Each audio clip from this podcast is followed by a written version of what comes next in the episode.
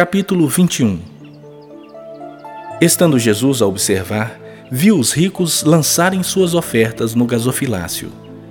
Viu também certa viúva pobre lançar ali duas pequenas moedas e disse: Verdadeiramente vos digo que esta viúva pobre deu mais do que todos, porque todos estes deram como oferta daquilo que lhe sobrava.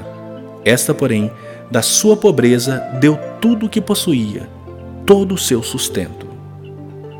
Falavam alguns a respeito do templo, como estava ornado de belas pedras e de dádivas.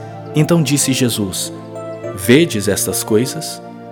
Dias virão em que não ficará pedra sobre pedra que não seja derribada. Perguntaram-lhe: Mestre, quando sucederá isto? E que sinal haverá de quando estas coisas estiverem para se cumprir? Respondeu ele: Vede que não sejais enganados, porque muitos virão em meu nome dizendo: Sou eu, e também chegou a hora. Não sigais. Quando ouvirdes falar de guerras e revoluções, não vos assusteis, pois é necessário que primeiro aconteçam essas coisas, mas o fim não será logo. Então lhes disse: Levantar-se-á nação contra nação e reino contra reino. Haverá grandes terremotos, epidemias e fome em vários lugares, coisas espantosas e também grandes sinais do céu. Antes, porém, de todas essas coisas, lançarão mão de vós e vos perseguirão, entregando-vos às sinagogas e aos cárceres, levando-vos à presença de reis e governadores por causa do meu nome. E isto vos acontecerá para que deis testemunho. Assentai, pois, em vosso coração de não vos preocupardes com o que haveis de responder porque eu vos darei boca e sabedoria que não poderão resistir, nem contradizer todos quantos se vos opuserem. E sereis entregues até por vossos pais, irmãos, parentes e amigos, e matarão alguns dentre vós. De todos sereis odiados por causa do meu nome. Contudo, não se perderá um só fio de cabelo da vossa cabeça. É na vossa perseverança que ganhareis a vossa alma. Quando, porém, virdes Jerusalém sitiada de exércitos, sabeis que está próxima a sua devastação. Então, os que estiverem na Judéia, fujam para os montes. Os que se encontrarem dentro da cidade, retirem-se. E os que estiverem nos campos, não entrem nela. Porque esses dias são de vingança, para se cumprir tudo o que está escrito.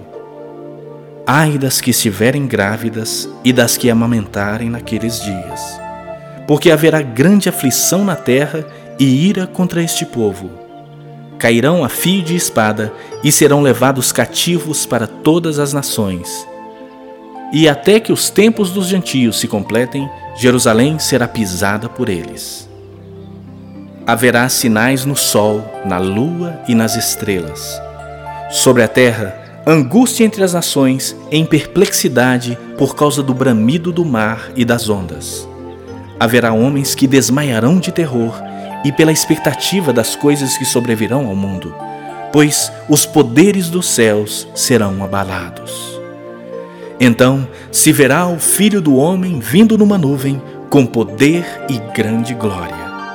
Ora, ao começarem estas coisas a suceder, exultai e erguei a vossa cabeça, porque a vossa redenção se aproxima ainda lhes propôs uma parábola, dizendo: Vede a figueira e todas as árvores.